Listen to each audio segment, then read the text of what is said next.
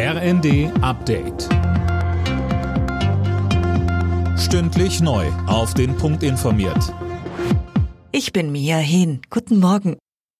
Aus dem belagerten Stahlwerk im ukrainischen Mariupol sind alle Frauen, Kinder und Ältere in Sicherheit gebracht worden. Das teilte die Regierung in Kiew mit. Fabian Hoffmann. In den vergangenen Tagen war es nach ukrainischen Angaben bereits gelungen, über 500 Zivilisten aus der Stadt und dem Stahlwerk rauszuholen. Nach wie vor sind auf dem Gelände hunderte ukrainische Soldaten, die sich dort verschanzt haben. Es ist die letzte Bastion des ukrainischen Militärs in Mariupol. Wenn das Stahlwerk fällt, hätten die Russen die strategisch wichtige Hafenstadt gänzlich eingenommen. Für Moskau wäre das ein wichtiger militärischer Erfolg. Bundestagspräsidentin Bärbel Bass ist heute zu Besuch in Kiew. Auf Einladung des ukrainischen Parlamentspräsidenten Russland Stefanschuk nimmt sie an einem Gedenken zum Ende des Zweiten Weltkriegs für die Opfer des Nationalsozialismus teil. Ob sie sich auch mit Präsident Zelensky trifft, ist noch offen.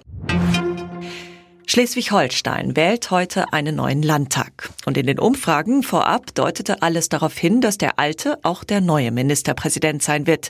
Daniel Günther und seine CDU lagen bei rund 38 Prozent und damit klar vorn. In Deutschland ist der Spritpreis seit Beginn des Kriegs in der Ukraine stärker gestiegen als in den anderen EU-Ländern. Das berichten die Funke-Zeitungen und berufen sich auf Daten der EU-Kommission. Der Chef der Linksfraktion im Bundestag Bartsch fordert gegen die Preistreiberei der Mineralölkonzerne vorzugehen. In der Fußball-Bundesliga hat sich Bayer Leverkusen das Ticket für die Champions League in der kommenden Saison gesichert. Bei der TSG Hoffenheim war die Werkself mit 4 zu 2 erfolgreich. Die Berliner Hertha ist nach dem 1 zu 2 gegen Mainz noch nicht endgültig gerettet. Die weiteren Ergebnisse?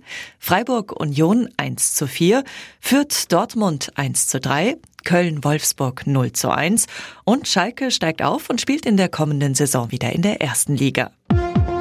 Alle Nachrichten auf rnd.de